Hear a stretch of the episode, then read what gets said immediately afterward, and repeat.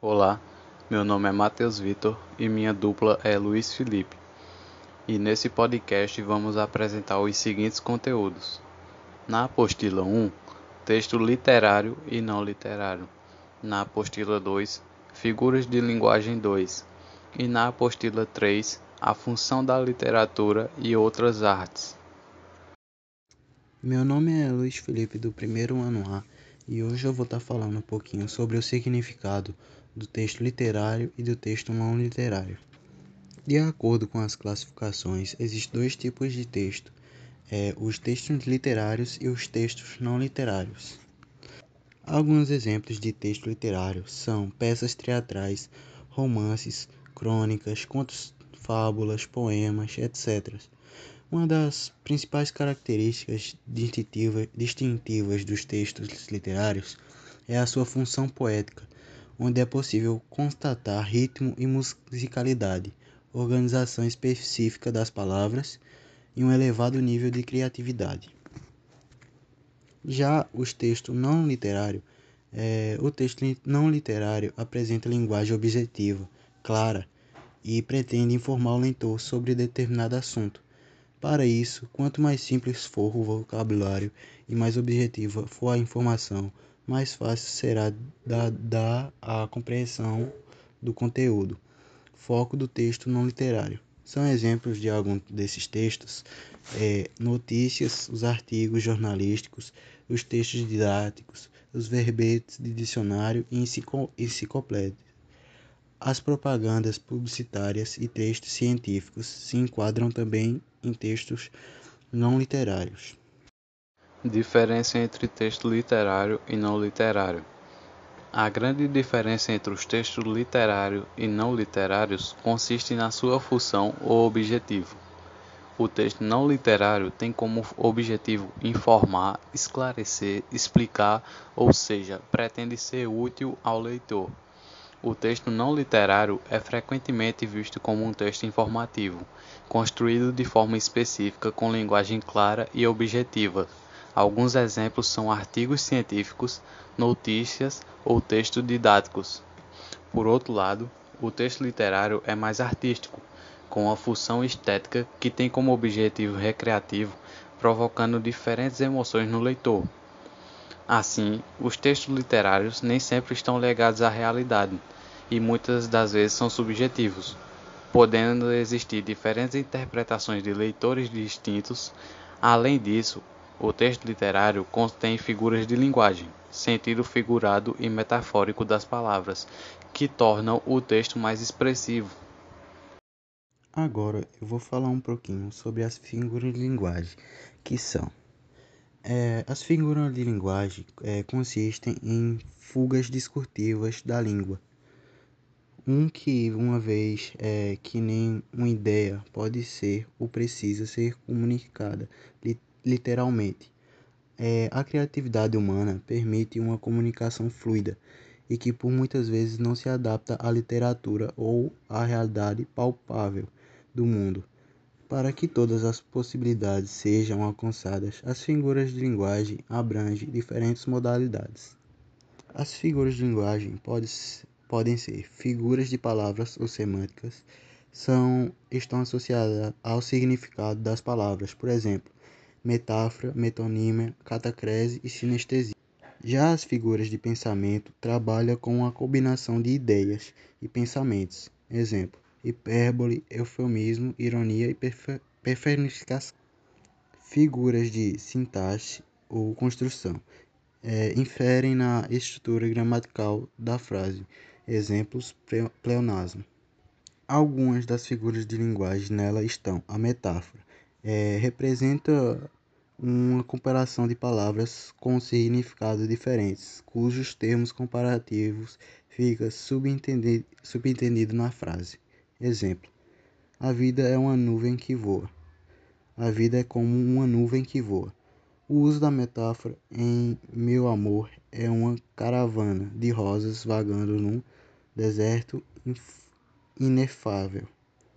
A metonímia é a transposição de significados considerados pelo todo autor pela obra. Exemplo: costumava ler Shakespeare. É, costumava ler as obras de Shakespeare, não Shakespeare. A catacrese representa o emprego impróprio de uma palavra, por não existir outra mais específica. O exemplo é: embarcou há pouco no avião. É embarcar é colocar-se a bordo de um barco, mas não há um termo específico para o avião. Embarcar é o utilizado. A sinestesia acontece pela associação de sensação por órgãos sentidos diferentes. O difemismo, o difemismo é uma figura de estilo, figura de linguagem que consiste em empregar deliberadamente termos ou expressões depreciativas, sarcásticas para fazer referência a um determinado tema, coisa ou pessoa, opondo-se assim ao eufemismo. Exemplo: comer capim pela raiz. É, zoomorfização é quando atribui características de animais a um ser humano. Um exemplo: aquele cara é um porco, vil e sujo. Foi isso um pouco das figuras de linguagem que eu apresentei. Mateus vai dar continuidade a mais algumas e alguns exemplos. A hipérbole. A hipérbole corresponde ao exagero internacional nas expressões. Exemplo: quase morri de estudar. O eufemismo. O eufemismo é utilizado para suavizar o discurso. Exemplo: entregou a alma a Deus. Ironia. A ironia é a representação do contrário daquilo que se afirma.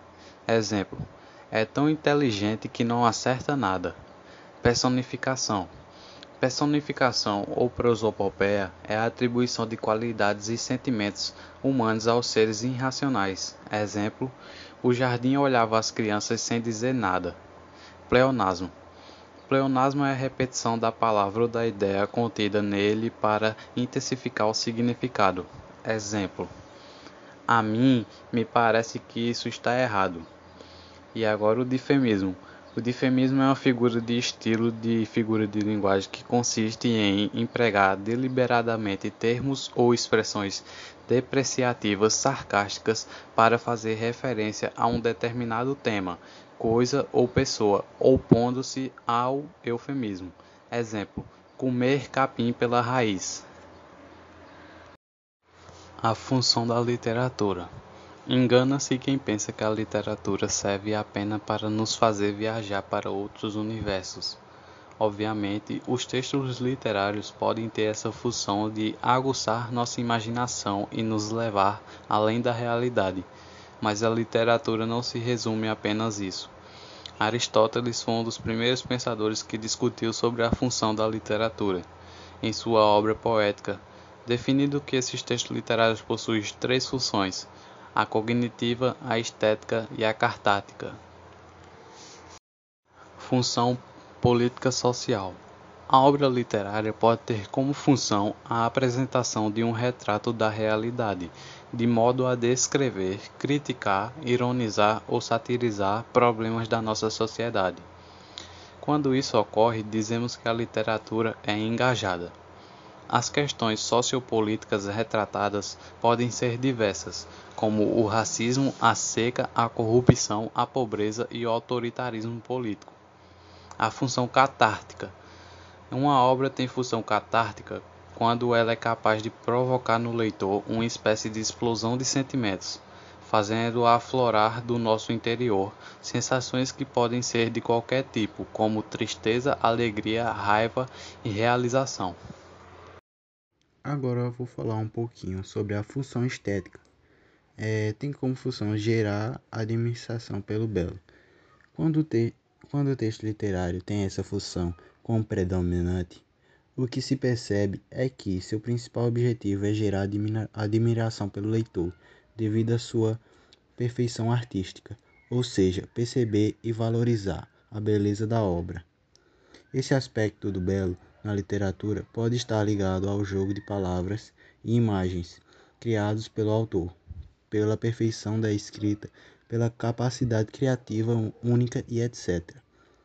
Entre os principais exemplos que ilustram textos como função predominante é, estética, podemos citar Olavo Bilac, parnasismo devido à habilidade de compor poemas com rima, ritmo e métrica perfeitos.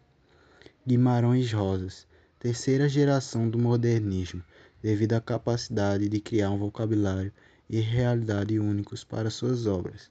Esses foram alguns exemplos de funções estéticas que têm como objetivo gerar admiração pelo belo. Já a função cognitiva tem como função transmitir conhecimento, uma função primordial de todo tipo de produção escrita. É sem dúvidas a, cap a capacidade de transmitir informações e com a literatura não seria diferente. Nos textos literários que têm a função cognitiva, o objetivo é também transmitir conhecimentos ao leitor. Por exemplo, períodos da história, sentimentos variados, situações humanas diversas, características culturais e etc. Exemplos claros disso são os textos do Quinto do Brasil, que tratam de traçar uma descrição da terra e dos povos recém-descobertos. Essa foi a função cognitiva, que o principal objetivo é transmitir conhecimentos, usada mais formalmente nos dias atuais.